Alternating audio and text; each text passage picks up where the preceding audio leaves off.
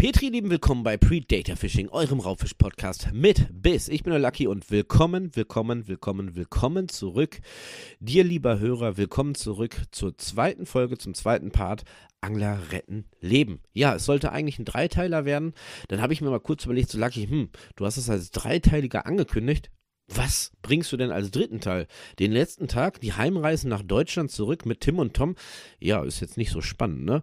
Also wird es wahrscheinlich heute damit die letzte Folge dieses Zweiteilers, kein Dreiteiler mehr. Manche Dinge ändern sich halt mal kurzfristig, ganz spontan.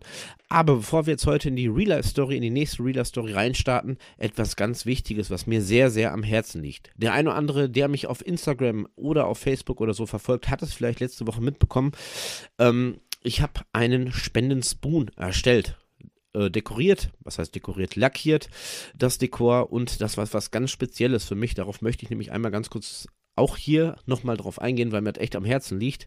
Denn es war so, dass mich vor ein, zwei Wochen äh, jemand ja, jemand bei mir eingekauft hat im Predator Fishing Fanshop.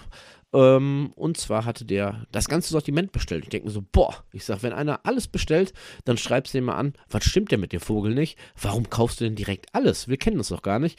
Und so kamen wir ein wenig ins Gespräch.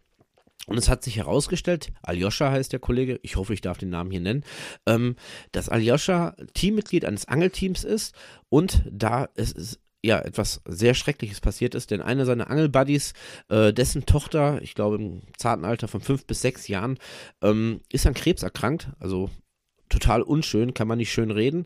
Und das ganze Angelteam hat die Teamkasse geplündert und kauft oder kaufte, ist ja jetzt ein bisschen Vergangenheit, das eine oder andere Produkt rund ums Angeln und kam irgendwie auf meinen Shop www.predatorfishing.net und fanden die äh, Spoon-Dekore wohl so schön, dass die wirklich das ganze Sortiment gekauft haben. Und das sollte halt für einen guten Zweck, für das Mädel, für die Familie versteigert werden. Das war Punkt eins, was mich schon tiefst berührt hat. Und da hat das auch nicht lange gedauert. Dann habe ich gesagt, ey, Aljoscha, pass auf, ich sage, ich finde das mega. Ich meine, du hast jetzt schon bezahlt, du hast bestellt. Ich sage, ich mache dir das auf jeden Fall fit. Natürlich. Aber ich möchte mich gerne an dieser Auktion oder an dieser ganzen Aktion möchte ich mich gerne beteiligen. Und äh, ja, ich habe eine Nacht nicht geschlafen, habe gefummelt, habe getan und gemacht und habe halt den Marie Spoon entwickelt. Der eine oder andere hat ihn vielleicht auch bei mir in der Facebook-Community gesehen oder halt auch auf Instagram. Und habe halt für diese Auktion einen Spoon entwickelt, extra für die Auktion, extra für die kleine Marie oder beziehungsweise für den Spendenaufruf, für die Auktion. Und dann ist etwas passiert, das finde ich krass ich war echt zu Tränen fast gerührt. Der hat mir dann äh, darauf die Woche, das war jetzt letzte Woche Freitag, hat er mir dann geschrieben, Lucky, äh, die Auktion läuft. Die haben das in einer Live-Versteigerung über Facebook gemacht. Ich war leider zu der Zeit auf der Arbeit, konnte nicht teilnehmen, aber er hat mir gesagt, die Auktion ist mehr oder weniger durch gewesen dann, wo er mir geschrieben hat und du glaubst gar nicht, was passiert ist. Es gibt wirklich Leute und das möchte ich jetzt gar nicht im finanziellen Sinn oder so sehen, die die Auktion und auch gerade die Marie Spoons äh, hochgeboten haben, bis die Dinger für 100 Euro unter den Hammer gegangen sind. Ihr seid ein absoluter ich weiß nicht, mir fehlen dazu die Worte, bevor ich jetzt irgendwas Freches oder sonst irgendwas sage, aber ich war mega, mega berührt und vielleicht hört der eine oder andere diesen Podcast, der darauf mitgeboten hat, ihr seid einfach der Knaller. Das Lob gilt nicht mir, weil für mich war das auf jeden Fall eine Ehrensache, da mich äh, dran zu beteiligen für das kleine Mädel, aber ihr seid der Knaller, dass ihr die Preise so hoch geboten habt, dass die kleine Marie natürlich wir können ihr damit nicht mehr Gesundheit geben, aber die Eltern finanziell ein wenig entlasten. Und das ist Hammer. Angler halten zusammen, Angler helfen Kinder. So äh, unter der äh, unter dem Hashtag lief das Ganze auch. Mega geil. Wollte ich einfach mal ganz kurz äh, zu Wort kommen lassen, dass mich das mega gefreut hat, auch wo er mir geschrieben hat, für was für ein Hammerpreis das weggegangen ist. Hammer. Ihr habt damit absolute Unikate erworben und damit einem kleinen Mädchen und vor allem ihrer Familie hoffentlich geholfen. Respekt an euch und jetzt geht es los mit der heutigen Real-Life-Story. Aber bevor wir da richtig einsteigen, ihr Lieben, das ist jetzt mal ein ganz, ganz krasser Themawechsel, aber mir ist Folgendes aufgefallen. Ich habe ja auch so ein paar Angel- äh, Gruppen auf Instagram und auf Facebook selber äh, geliked und auch gefolgt. Und da ist mir ein Artikel letzte Woche aufgefallen, wo ich dachte so, holy shit, das verstehen nur Angler. Ich lese euch jetzt einfach mal ganz kurz die Überschrift dieses Artikels vor. 2,81 Meter Wels aus dem Po. Oho, mehr kann ich dazu nicht sagen. Ähm, für alle Nicht-Angler oder für alle Nicht-Gewässerkundigen, 2,81 Meter aus dem Po. Aua, Respekt. Wie hat er den denn daraus gezaubert? Natürlich ist der Po, ein Flusslauf oder ein Gewässer. Ähm, das weiß der ein oder andere Angler, der vielleicht auch der ein oder andere Welsangler ist. Aber die Überschrift direkt Klick, Clickbait, High Society wird natürlich mega gepusht. Und da habe ich mir folgendes überlegt, so Lucky, ähm, die sind ja auch schon in den letzten Jahren, gerade in den letzten Jahren, seitdem ich Kinder habe, so einige Dinge passiert, die ein Angler wahrscheinlich versteht, aber wahrscheinlich kein Außenstehender. Und dann ist mir eine Sache aufgefallen, das war letztes Jahr, ich bin letztes Jahr das erste Mal mit meinen Kindern ja an dem einen oder anderen Forell, äh, Forellenhof zu Besuch gewesen und das war sehr lustig, weil ähm, wir waren dann irgendwann nächsten Tag oder übernächsten Tag waren wir zu Hause, haben dann gegrillt im äh, Raum der Familie. Meine Tante war auch da und äh, mein Papa war da und mein Schwiegervater und meine Frau und alle waren da. Wir saßen da so schön am Tisch und die Kids haben mit drei Jahren halt total stolz erzählt, dass sie das erste Mal mit Papa angeln waren und äh, eigentlich fand ich das cool, ne? Und ja, die nächsten Sätze waren dann, mm, ich sag mal, in dem Bereich schon hardcore. Natürlich ging es ums Angeln. Die haben sich natürlich über den Tag mit mir am Forellenhof gefreut. Aber da kamen dann halt so Sätze auf von dreijährigen Kindern. Äh, ja, dann habe ich mit Papas Wurm gespielt. Ähm, okay. Das möchte man auf einer Familienfeier nicht unbedingt hören, wenn es nicht ums Angeln geht. Dann ging es noch weiter. Ja, mh, ich habe Papas Wurm gestreichelt. Ich denke mir so, okay, ich sag, ja, ich sag, könnt ihr hier machen, aber bitte nicht im Kindergarten erzählen. Ich sag, die verstehen das alle falsch, die kriegen das alle in den falschen Hals. Gerade weil es ja auch ja, Kinder sind, Mädchen sind auch noch. Ich habe ja äh, zwei Mädels als Zwillinge oder wir haben zwei Mädels als Zwillinge ist vielleicht für den einen oder anderen Hals nicht geeignet, der es nicht versteht. Und dann habe ich mir so weiter überlegt, wenn wirklich Angler von ihren Geschichten erzählen, über Carolina Ricks, über große Fische, über Würmer über Ständer. Ständer ist auch mal so ein ganz tolles Wort. Meine Frau lacht jedes Mal, wenn ich sage, ich habe die Ständer vergessen zu Hause. Finde die sehr lustig. Ähm, das ist halt total geil, ne? wenn wir so in unserem Hobby gefangen sind. Wir haben so unseren Slang untereinander entwickelt und so die Außenstehenden denken so, boah, was erzählt er da? Du hast deinen Ständer zu Hause vergessen, Digga. Oder äh, was weiß ich, ja, ich muss den Ständer noch einpacken. Ja, mh, kann man sagen. Aber das muss dann auch bitte beiläufig immer gesagt werden, weil ich heute angeln gehe. Sonst kann das ganz, ganz schnell in die falschen Ohren geraten. Nur einfach mal so, by the way. So, und jetzt einfach mal zurücklehnen. Ihr hört wahrscheinlich, ich habe gute Laune, ich bin am Start und wir hören uns äh, jetzt die zweite Real-Life-Story an zu dem Tag vor knapp, äh, ja, drei oder dreieinhalb Jahren in Nordholland mit Tim und Tom Angler retten Leben. Und bitte, bitte, für den einen oder anderen ist das vielleicht eine Information, die sehr, sehr wichtig ist. Bleibt bis zum Ende dran, weil dann kommt eine Information, die bald hier auch erscheint. Bald gibt es wieder ein Interview, ein Doppelinterview und da freue ich mich riesig drüber, aber das am Ende dieser Podcast-Folge. So, durchatmen, Schluck trinken und dann geht's los.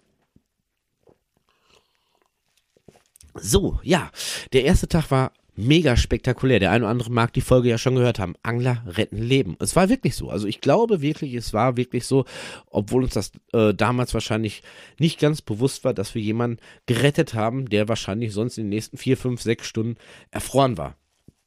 Natürlich hat uns Angler das nicht von dem Wochenendziel abgelassen. Wir haben abends natürlich noch direkt darüber spekuliert, ein bisschen geredet, uns gefreut, ein paar Gedanken gemacht, was wäre, wenn das einer von uns gewesen wäre. Von daher nochmal für alle Leute, die gerade äh, in den Wintermonaten angeln gehen, tut euch einen Gefallen, geht entweder nicht alleine los oder nimmt wenigstens ein Handy mit oder vereinbart mit eurer Frau oder mit irgendwelchen Bekannten feste Zeiten, wo ihr euch meldet, dass euch nicht sowas ähnliches passiert, dass ihr irgendwann gefangen unter einer Brücke seid. Denn Lucky kann nicht überall sein, ne? Und Tim und Tom, ja, ähm, ja, ich weiß nicht, ob die jemals wieder nach Holland kommen oder ob die nach dem Wochenendtrip zu Hause erstmal eine Ansage gekriegt haben. Von daher erstmal ganz wichtig für dich da draußen, passt auf jeden Fall auf auf eure Gesundheit, denn auch ein Angeltrip kann gefährlich werden. Gefährlich ist ein sehr, sehr gutes Thema, auch zu dem Tag 2. Wir in Holland, ja, wenn wir drei losstapfen, passieren immer wieder merkwürdige Dinge. X-Faktor, das Unfassbare könnte man es fast nennen, denn der zweite Tag sollte auch sehr, sehr komisch werden. Zwar erfolgversprechend, aber komisch. Denn am zweiten Tag, wir hatten ja den Plan geschmiedet, wollten wir nach Medeblick.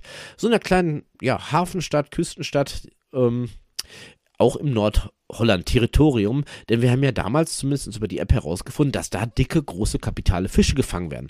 Also haben wir uns auch losgemacht den nächsten Morgen, haben aber ausgiebig diesmal gefrühstückt, wollten auch nicht ganz so früh losfahren, waren irgendwie so um 10, halb elf mittags unterwegs und wollten uns erstmal einen Überblick über die Spots äh, verschaffen angekommen in der Stadt, muss ich sagen, hammerhart. Also wer irgendwie mal in, äh, in Nordholland unterwegs ist, sollte auf jeden Fall mal nach ne äh, Medeblick fahren, egal ob Angler oder nicht Angler, denn das ganze Städtchen ist malerisch. Das ist wirklich geil. Ihr müsst euch das ungefähr so vorstellen.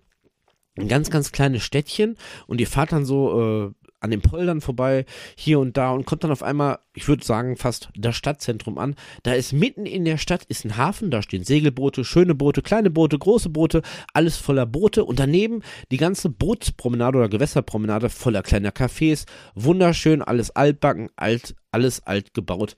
Mega, mega geiles Feeling, super cool. Und weil die Holländer cool sind und sobald man einen Fisspass hat und eigentlich in 99% aller Gewässer angeln darf, durften wir genau in diesem Ambiente angeln. Das war unser erster Spot. Wir haben mitten im Hafen geangelt. Das war mega geil und die Holländer sind auch noch mega gut drauf.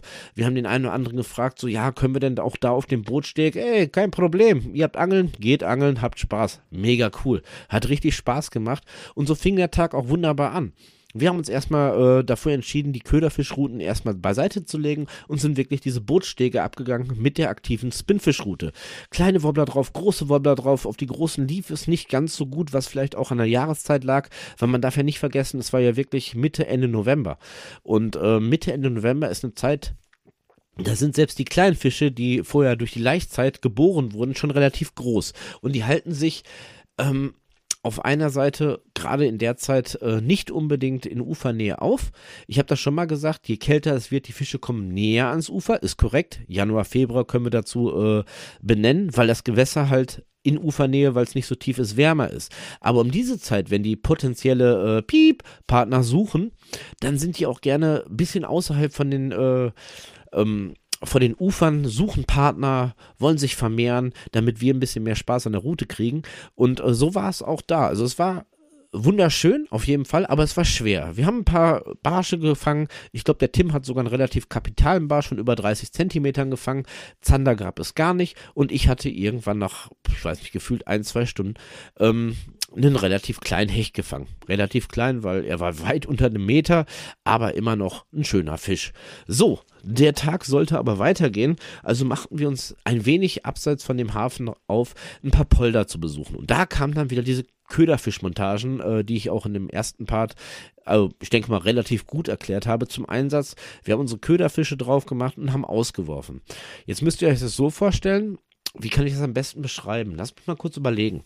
Ähm, nehmen wir mal eine Feriensiedlung wo halt so viele kleine Einfamilienhäuser stehen, Bungalows würde ich sie fast benennen, die halt zur Vermietung stehen. Und drumherum ist halt äh, ein kleiner Minipol davon, ich würde mal sagen drei bis dreieinhalb Metern Breite, wie tief er war, weiß ich nicht, das Einzige, was ich heutzutage weiß, dass da sehr, sehr, sehr viele äh, Stöcke unter Wasser waren, Gestrüpp unter Wasser waren, alles mögliche, denn äh, ich glaube, wir hatten bei den ersten fünf Auswürfen drei Hänger, dass wir alles verloren haben ähm, und abschneiden mussten, weil der Gummifisch kam nicht wieder und wir konnten ziehen und zerren und ging halt gar nicht mehr. Also sehr, sehr viel Zeug unter Wasser. Ähm, also Köderfischmontage musste herhalten mit dem erfolgsversprechenden Ding, den Fisch oder beziehungsweise ähm, einen Fisch zu beangeln, ohne dass wir die Gefahr hatten, dass wir unsere Routenmontagen von der aktiven Route vernichten, bis wir gar nichts mehr hatten. Und so sollte es auch sein, jeder von uns äh, hat eine Köderfischmontage ausgeworfen und wir setzten uns erstmal auf eine Parkbank und äh, unterhielten uns ein wenig, auch über die Ereignisse von dem vergangenen Tag, über den Kollegen, den wir da, äh, ja, in seiner Not mehr oder weniger aus der Brücke gerettet hatten oder unter der Brücke hervorgeholt hatten und äh, ob der Heile nach Hause gekommen ist, wie es dem geht, bla bla hier und da. Und auf einmal fing der erste Bissanzeiger an zu piepen. Und ähm, ich weiß gar nicht, wer das war. Ich glaube, das war Tom. Toms Route war es wieder, äh, die da wild rumgepiept hat und man hat auch gesehen, dass die äh, Köderfischpose oben richtig schön abgezogen ist. Er dahin gehechtet, bäm, Anschlag gesetzt. Wunderbar. Nächster Hollandhecht im Netz. Und ähm, ja, der Fisch wurde gefangen. Wir haben es ihn angeguckt und es war auch jetzt nicht äh, der Monsterfisch, aber es war der nächste Holland-Hecht. Auf jeden Fall sehr cool. Und ich weiß genau, in, dieser, in diesem Moment sprachen wir noch davon, sollte man schnittfeste Handschuhe beim Hechtangeln oder wenn Hechte im Gewässer sind, tragen oder nicht. Tom war damals sehr von sich selbst überzeugt, sagte mir, ja, ich mache das schon so lange, passiert gar nichts. Er griff in den Kescher, der Fisch schlug aus, erwischte seinen, ich glaube, Mittelfinger war das, mit einem Eckzahn und aua, ja, das sah dann gar nicht mehr so schön aus, weil auf einmal tropfte die rote Soße auf dem Boden. Doch besser Handschuhe tragen, wenn man sich nicht ganz sicher ist und vor allem, wenn es wirklich so ist, dass, ähm, ja, das Netz nicht unbedingt der Fischgröße äh, entspricht, weil ihr müsst wissen, wir haben ja natürlich auf die kapitalen Fische äh, gehofft. Wir hatten riesengroße Fischernetze dabei. Also nicht Fischernetze, die man durchs Wasser zieht, aber Netze halt, oder Kescher, riesengroße Kescher. Und wenn ich Netze sage, kann man das falsch verstehen. Wir hatten riesengroße Kescher damit, wo wir auf jeden Fall den 5 Meter Hecht fangen können. Und wenn dann so ein 60 Zentimeter Hecht ganz, ganz unten, ganz tief in der letzten Kescherecke ist, dann ist das schon schwierig, den richtig mit dem Kiemgriff zu greifen. Von daher hat er sich ein bisschen am Finger verletzt, selber schuld, hätte Handschuhe getragen, hat er nicht. Somit war er erstmal außen vor. Ich habe ihm den nächsten Köderfisch an die Route gemacht, er wurde ausgeworfen und ich wurde dafür belohnt. Zwar nicht mit seiner Route, aber meine Route surrte los, beziehungsweise mein Bissanzeiger surrte los. Es sollte eine wilde Hatz werden, der Fisch links, rechts, links, links, links, links, rechts, überall lang geschwommen. Da kam ein Baumstamm und äh, ich denke mir so, nein, Lucky, ich sag, tu irgendwas. Und jetzt hatte ich zwei Optionen. Entweder Bremse weiterziehen, gegenkurbeln oder den Fisch machen lassen und äh, ja, im Prinzip dann damit verhindern, dass die Schnur reißt, weil es war auf jeden Fall nicht der kleine Hecht. Äh, das war schon richtig kapitaler Hecht, würde ich fast behaupten. Ähm, was machst du? Und ich habe mir gedacht, ich sage, wenn du jetzt die Schnur oder beziehungsweise die Bremse loslässt oder nicht enger oder fester zuschraubst, dann schwimmt dir das Ding ins Gestrüpp, die Schnur reißt und der arme Fisch wird wahrscheinlich verenden, weil er halt mit dem Haken im Mund trotzdem nicht weiterkommt. Auch wenn die Schnur weg ist, der Haken bleibt im Mund, der Köder bleibt im Mund. Das ist ganz normal, ne? Haken, Mund, Aua. Ist schlecht. Also Fisch zu Lucky, Fisch muss verarztet werden. Also habe ich mich wirklich in dem Moment dazu entschieden, äh, die Bremse äh, fester zu ziehen, ein wenig gegenzudrillen und es war ein richtiger Kampf, ja, das war so Rocky gegen Ivan Drago, ne, ich habe mehrfach gehofft, er soll aufhören nach links zu schwimmen, aufhören nach rechts zu schwimmen, wann wird dieser Fisch endlich müde, denn er wurde nicht müde, der ist gesprungen, was meiner Meinung nach relativ untypisch für Hechte sind, abgetaucht, links, rechts, da um den Bogen gemacht. Und ich denke mir so, oh, das wird eine richtig wilde Hatz. Nach ungefähr, hm, sagen wir mal 15 Minuten habe ich die Oberhand gewonnen, der Fisch kam näher. Und dann ist etwas passiert, was ganz, ganz blöde war. Denn mitten im See muss da wohl auch irgendwo so ein alter Baumstamm gelegen haben und meine Schnur oder beziehungsweise alles stoppte. Ich konnte nicht mehr weiter einholen. Der Fisch war da hinten am Zappeln, aber wir hatten in der Mitte von unserem Kampf hatten wir wie beim Tennis so ein Netz. Ein Hindernis, was unüberwindbar war. Die Schnur hat sich da wohl drei, vier Mal drum gewickelt äh, bei dem Drill. Der Hecht kam nicht weg, ich kam nicht weiter zu ihm. Was tun? Und dann kommt jetzt der Kollege Tim knallhart. Ich musste ihn noch nicht mal fragen. Innerhalb von zwei Sekunden hat er seine Klamotten ausgezogen, in Boxershorts, in das Wasser. We rescue the fish. We rescue the pike. In das Wasser, zu dem Baumstamm, befreit meine Schnur, zieht mehr oder weniger oder hilft dem Hecht mehr oder weniger zu mir zu kommen. Wir konnten den äh, halt sehr, sehr safe dann cashern. Nach dieser, ja, krassen Aktion von Tim haben den Fisch rausgeholt, ich habe den verarztet, musste aber leider feststellen, und das Foto gibt es immer noch bei mir auf Instagram, dass der Fisch wohl vorab schon von einem anderen, von einem größeren Räuber ein bisschen angefallen wurde, weil er hatte eine richtig miese Verletzung auf der anderen, äh, auf der Flankenseite. Ähm, so ist äh, Setz Live, würde ich fast behaupten, und habe den Fisch dann halt wieder ganz behutsam ins Wasser gegeben, nachdem wir halt das Foto für Instagram gemacht haben. Und ja, war eine coole Aktion. Tim hatte nasse Buchse, ich hatte einen Fisch, wir hatten ein cooles Foto, der Fisch war wieder sicher zurück, Catch and Release, mega cool. Hat sich auf jeden Fall gelohnt, war eine richtig, richtig Hammer-Aktion. Ja, dann ist noch was passiert, das war dann nicht so cool.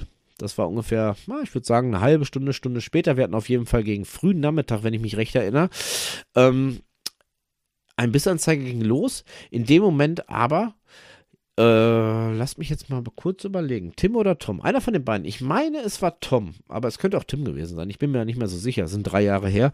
Auf jeden Fall setzte Tim, so würde ich jetzt einfach mal sagen, den Anhieb. Und das war auch kein schlechter Fisch. Wir wissen bis heute nicht, was das für ein Fisch war, leider Gottes. Aber er setzt den Anhieb und irgendwie stimmte irgendwas nicht. Ob er beim Auswurf vorher irgendwie ähm, einen Knoten drin hatte oder sonst irgendwas. Denn er setzt den Anhieb der Fisch wollte abziehen, die Bremse, alles andere hat nichts mehr gebracht, weil irgendwie gab es nicht mehr Schnur. Die Schnur hat sich nicht mehr weiter abgerollt. Das heißt, die Schnur war mega straff und seine Rutenspitze ist gebrochen. Das war natürlich total unschön. Also äh, ist im Prinzip der Fisch abgezogen. Ich hoffe, ich hoffe jetzt auch noch, dass er sich irgendwie dann von dem Köder befreien könnte. Aber die Chancen ähm, stehen dann relativ schlecht, muss ich dazu sagen. Tut mir auch wirklich leid, wenn wir Menschen den Fischen dann nicht helfen. Sowas kann beim Angeln leider Gottes immer wieder passieren, dass halt auch irgendwelche Abrisse sind oder halt im schlimmsten Fall so wie bei ihm jetzt die Rutenspitze bricht und dass der Fisch einfach, ja, abziehen muss mit dem Köder in der Schnauze. Ich habe es gerade gesagt, ich habe mich erst gefreut, dass es funktioniert hat, dass wir den Fisch von dem Köder befreien konnten. Diesmal ging es nicht und die Route war auch noch kaputt. Und ja, ein bisschen Trübsal in unserer Augen. Ähm, was machen wir? Mittagspause. Lagebesprechung. Er hatte keine Köderfischroute mehr. Wir, hatte, wir hatten ja jeder nur eine Route mit. Also sind wir zurückgefahren in die Innenstadt nach Medeblick und haben uns ein lecker, schönes Kaffeechen ausgesucht. Und äh, ja, jetzt singt einer andere, ja, jetzt hat er ein bisschen was über das Angeln erzählt, ne, Lucky. Warum erzählst du jetzt was von einem Kaffee? Ähm, ja, folgendes ist nämlich passiert. Moment. Mhm. Wieder mal spricht das sehr dafür, warum ich seit über 30 Jahren so gern Holland angel. Denn wir sind natürlich nicht zum Auto erst gegangen und haben uns umgezogen großartig oder unser Tackle weggepackt. Wir sind im Prinzip mit einer Route unterm Arm mit dem Kescher auf der Schulter in das Café rein. Das war ja außen, waren da Stühle. Wir haben uns da hingesetzt und äh, in Deutschland wäre man wahrscheinlich gar nicht dahin gekommen. Man wäre nicht, äh, man wäre nicht bedient worden oder sonst irgendwas. Und in Holland war das ganz anders. Wir haben uns da mit unserem Tackle hingesetzt. Jeder hat sich erstmal eine Cola und ein Stück Kuchen bestellt und auf einmal kamen die ersten Leute. Neugierig, mega cool ey, yo, was geht und so, hier und da. Oder wie die Holländer so gerne sagen, ey, what guckst du? Oder so. Ich kann kein Holländisch. Ich kann es verstehen, aber ich kann es nicht sprechen. Ich, mir fehlt dieser Slang. Aber ihr wisst vielleicht, was ich meine. es war auf jeden Fall wir waren an dem Tag in dem Café, war ein absolutes Highlight, weil wir mit unseren Angelsachen da saßen. Entschuldigung. Oh, weil wir mit unseren Angelsachen da saßen und ähm, Da ist dann was richtig Cooles passiert. Denn auf einmal kam von den Stegen, ich habe ja gerade von dem Gewässer erzählt, also von den Cafés um den Hafen rum, kam auch so ein Drei-Mann-Team hoch, ja. Richtig schön mit einem Trikot, hellblau, gelbe Schrift, sahen professionell aus, nicht so wie wir, voller Matsch und äh, Tim war noch ein bisschen so am Weinen von den Routen. Die Jungs, die sahen professionell aus, die haben wahrscheinlich Ahnung vom äh, Angeln und die haben uns gesehen und die haben sich direkt zu uns gesetzt und meinten so, ey, was geht, wollen wir ein bisschen was trinken gehen oder so? Ihr seid doch auch Angler und ich denke mir so, hm, wir sind ja ein bisschen im Urlaub, ne? Geangelt haben wir ja schon äh, eine Menge. Von dem Kumpel ist ja die Route kaputt. Ich sag, warum nicht? Ich sag, setzen wir uns mal ein bisschen zusammen. Dann wurde aus Bier Cola und wir haben uns ein bisschen unterhalten. So, nach, äh, es fing damit an, so, hey, wo oder was, wie lange seid ihr hier? Einfach so ein bisschen Smalltalk. Es hat sich herausgestellt, dass die Jungs erst äh, einen Tag vorher angekommen waren. Ich habe ein bisschen was von meinem Mobilheim erzählt äh, in Währinger Wart wir haben auf jeden Fall direkt Gesprächsthema gehabt und das ist immer ganz wichtig. Das merke ich ja auch, wenn ich Podcasts aufnehme, wenn ich Interviewpartner habe oder neue Leute am Gewässer kennenlerne. Wenn man Angler ist, man ist direkt on fire, man ist direkt on point, man kann direkt stundenlang mit dem Gegenüber reden, weil es gibt einfach genug zu reden, ja. Der dann übertreibt ein wenig, gebe ich gerne zu, weil ihr kennt ja auch Fangfotos, also die könnten sich Arme noch zusätzlich an die Arme dran schrauben, weil das ist immer ganz wichtig, wenn man zeigen will, wie groß der größte Fang, äh, der größte Fang war, ne? Das ist immer ganz wichtig. Sind auf jeden Fall immer sehr, sehr coole Geschichten, die man über Angler erfährt und auch über, äh, von diesen drei Jungs habe ich eine sehr, sehr coole Geschichte gehört. Das ist ja, auch wenn die einen Tag vorher erst angekommen sind, ähm, nicht das erste Mal, dass die in Holland waren. Die haben uns da von diversen Grachten erzählt. Es gibt auch irgendwelche Steinpackungen, die mitten ins Amstelmeer gehen, wo ich unbedingt mal in den nächsten Jahren mal hinfahren sollte. Ich habe es bis heute noch nicht geschafft. Aber eine Story blieb mir im Gedächtnis auch bis heute noch, weil die fand ich sehr, sehr cool. Hat jetzt nicht ganz mit dem Thema Angler retten Leben zu tun, aber die Story war sehr interessant. Denn die Jungs, die waren auch ich weiß nicht, zwei, drei Jahre vorher waren die äh, in Holland, aber nicht in Nordholland, sondern weiter unten, Richtung Rotterdam und hatten da aufgebaut zum Karpfenangeln, Nachtangeln. Und da ist denen folgendes passiert, und das möchte ich dir gleich erzählen, nachdem ich einen Schluck getrunken habe, was ich super interessant finde. Von daher, nicht nur ich erlebe spannende Geschichten beim Angeln, sondern ich glaube, jeder Angler, der ein paar Jahre angelt und auch gerade am Freigewässer ist, der kann euch immer Stories erzählen. Ich mache es jetzt ein bisschen offiziell mit dem Podcast, aber ich freue mich immer, andere Stories zu hören, worüber ich dann auch berichten kann. Aber gleich mehr. Ähm, mhm. Und zwar ist denen nämlich Folgendes passiert. Ich habe gerade schon gesagt, die wollten Karpfen angeln. Das kann man auch sehr gut in Holland. Ähm, auch bei mir im Norden Holland, da sind jedes Wochenende zigtausend Karpfenangler. Ja gut, tausend ist übertrieben, aber zig hundert, die den Nordholland-Kanal da voll pflastern mit ihren Zelten und mit ihrem Tackle. Und die waren halt in der Nähe von Rotterdam ein paar äh, Jahre vorher, haben halt auch auf Karpfen und so ausgesetzt und äh, der Kollege hat das total leibhaftig erzählt, von daher glaube ich ihm die Story auch. Ähm, mitten in der Nacht ging auf einmal der Bissanzeiger, hochgeschreckt aus seinem Zelt, nach vorne gestürmt und gezogen und getan und gemacht. Und der ganze Kampf sollte sich, ja, über Stunden ziehen. Er wusste nicht, was er dran hatte. Ich glaube, der Fisch wusste auch nicht, wen er als Gegner hatte. Und die haben da gekämpft.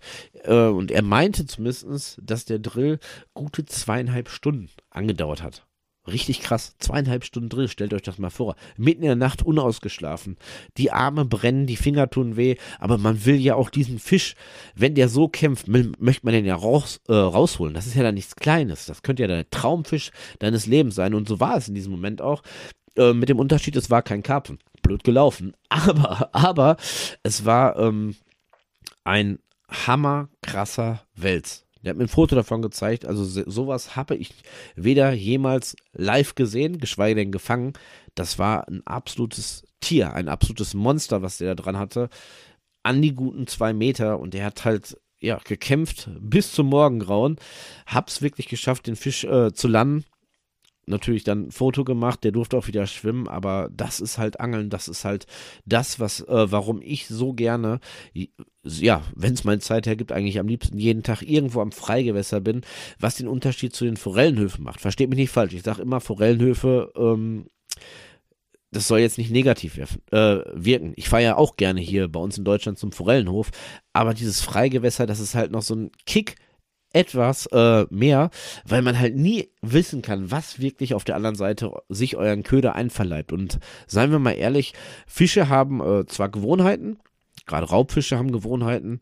Wir haben ja am Anfang der ersten Folge, wo ich das Tackle erklärt habe, haben wir auch ein bisschen so die Gewohnheiten angesprochen ähm, von den ähm, Fanghöhen, Fangtiefen, je nachdem welcher, äh, was euer Zielfisch ist. Aber man kann sich nie sicher sein, ob sich nicht irgendwie euer Traumfisch, euer Monsterfisch irgendwo verirrt und durch Zufall, wenn er auch sonst nur, was weiß ich, äh, Pellets futtert oder so, Beispiel Karpfen, doch irgendwie Bock hat auf, was weiß ich, Kunstköder.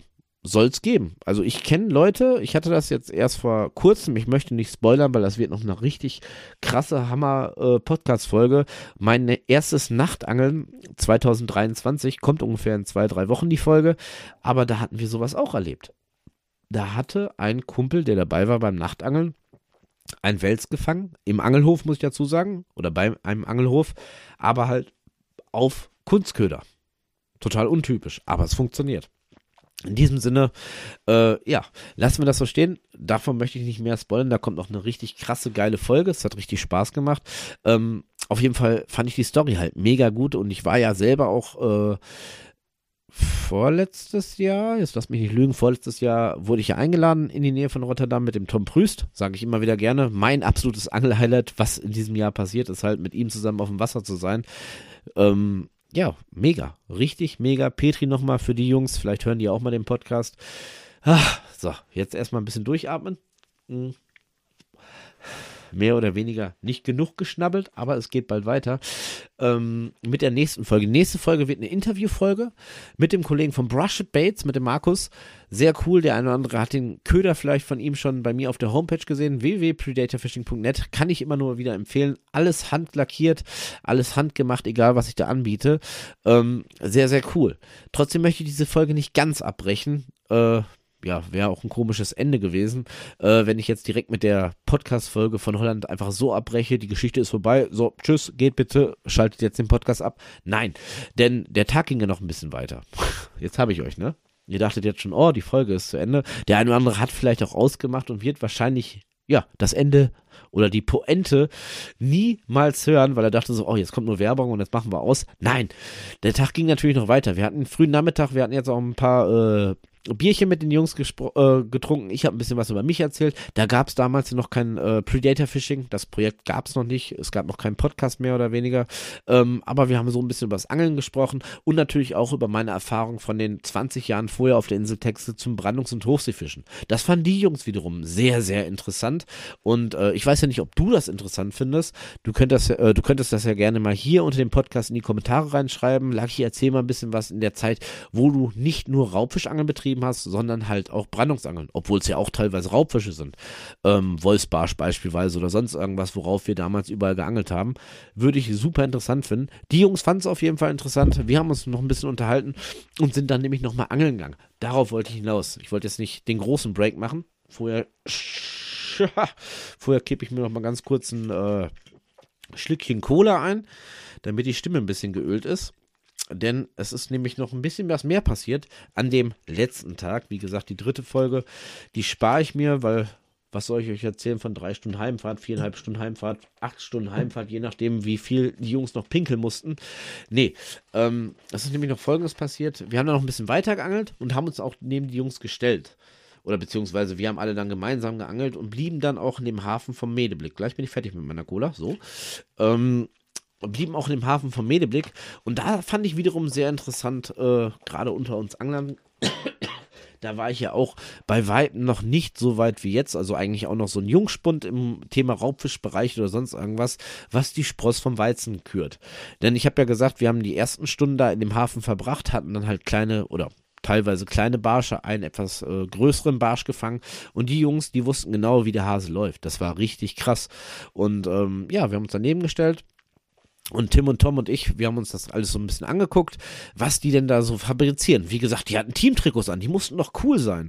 Und äh, ja, im Endeffekt waren die auch cool, denn die haben es wirklich geschafft, in relativ kurzer Zeit sogar mit einer aktiven Route dann Zander rauszuangeln. Und ich bin ganz ehrlich, ich bin jetzt insgesamt seit, ja, gut vier Jahren bin ich da in Nordholland unterwegs. Ich habe einen einzigen Zander bei mir in der Nähe vom Campingplatz bis jetzt gefangen. Der hatte oh, 20 Zentimeter. Wenn überhaupt. Groß geschätzt. Groß, äh, groß die Arme gemacht, groß die Flossen auseinandergezogen. Zander läuft nicht ganz so gut da oben. Außer ich habe das richtige Wässer noch nicht gefunden. Ähm, die haben es mir anders beigebracht oder anders gezeigt, denn der Kollege, der hatte gute 75 Zentimeter, das war ein richtig schöner Fisch und ich dachte mir so, wow, ich sag, okay, ich sag, was haben wir falsch gemacht? Und dann war es eigentlich relativ easy, oder was heißt easy? Und um nochmal auch die erste Podcast-Folge von Angler retten Leben ähm, anzusprechen, wir hatten einfach die falschen Gummifische. So doof es sich anhört. Und jetzt machen wir noch ein bisschen Köderlehre, bevor der Podcast wirklich endet. Und wie gesagt, dann gibt es noch eine Ankündigung, worauf ich mich sehr freue. Denn es ist einfach so, das haben die mir damals erklärt, das habe ich damals mehr oder weniger auch zum ersten Mal äh, da gehört von den Jungs. Ähm, dass der Zander halt wirklich eher schlankere Köder bevorzugt. Und wir hatten so dicke, fette, dickbäuchige äh, Köder, was auf Hecht ja auch super funktioniert hat. Wir hatten kleine Köder, was auf Barsch gut funktioniert hat. Aber den Zanderkiller, diesen Köder in diesem Dekor oder beziehungsweise in dieser Form, hatte weder Tim noch Tom noch ich irgendwie in der Tacklebox. Natürlich hätte man jetzt sagen können, okay, ähm, bei 1000 Würfen wird man auch vielleicht 10 Zander fangen, aber sie mögen es lang und schlank die Divas, ich sag's immer wieder gerne, die sind so ein bisschen äh, extravagant. Die sind wählerisch. Die haben da keinen Bock drauf, habe ich in der ersten Folge schon gesagt. Und dieser Köder fehlte mir eigentlich, äh, oder fehlte uns zu dieser Zeit, weil wir haben so die Standard-Gummiköder genommen, die man halt so überall im Laden findet. Die hübsch aussahen. Ich habe, also ich bin immer noch ein Freund davon. Teilweise lackiere ich ja meine Spoons auch so. Ähm, mir, mir gefällt das. Auf einer Seite ist das schön. Mittlerweile habe ich auch ein paar Stammkunden, die sich meine Köder irgendwie in eine Vitrine hängen, weil die das Dekor feiern. Dem Fisch ist das im Prinzip, bin ich ganz ehrlich, sage ich auch gerne, auch wenn das vielleicht für mich selber ein bisschen geschäftsschädigend ist, aber eigentlich egal. Denn äh, es, jeder Fisch hat so seine Finessen, seine Tricks, seine äh, mehr oder weniger, ähm, ja, wie kann man das nennen? Jetzt komme ich aufs Wort. Ähm, ähm, ähm, ähm, ähm ja, genau seine Tricks, nein. Ähm, jeder Fisch hat ja seine Eigenschaften von seinen Fressgewohnheiten. Umschreiben wir dieses Wort, ich komme gerade nicht drauf. Ähm, und so ist es halt beim Zander wirklich so, er mag etwas äh, schlankere Köder, so um die 10, 11 Zentimeter hatten wir damals nicht in der Tacklebox. Wir hatten die dicken Hechtklopper, die kleinen Barschwobbler, mehr aber nicht. Und die haben da wirklich dann auch noch im Laufe des Tages, gerade wenn es, also es wurde ja schon langsam dunkel, noch zwei, drei weitere Zander gefangen. Super, dachte ich mir. Das habe ich bis heute noch nicht geschafft, da in Nordholland. Mittlerweile habe ich aber auch schlanke Köder. So sieht's aus. So, ihr Lieben, das einfach mal wirklich nochmal zum Abschluss dieser wunderschönen Hollandreise. Wenn ich mir überlege, wir haben ein Menschenleben mehr oder weniger verbessert, eventuell gerettet am ersten Tag. Wir haben ein Hecht durch den Einsatz äh, von einem guten Kumpel von mir definitiv von dem Haken noch befreien können. War es wirklich dieses Thema Angler retten Leben? Fand ich sehr cool. Das sind halt Geschichten, die das Angeln schreiben und ich hoffe, du da drauf hattest sehr, sehr viel Spaß bei dieser Folge. Und ähm, wie gesagt, es wird bald etwas passieren, wo ich mich persönlich sehr darüber freue. Gerade durch das angekündigte, was, wo ich mich beteiligt habe mit der Marie, ähm, gibt es bald oder wird es bald hoffentlich eine Folge geben hier auf dem Kanal mit dem Carsten Bruns. Der eine oder andere mag ihn hier in Deutschland kennen.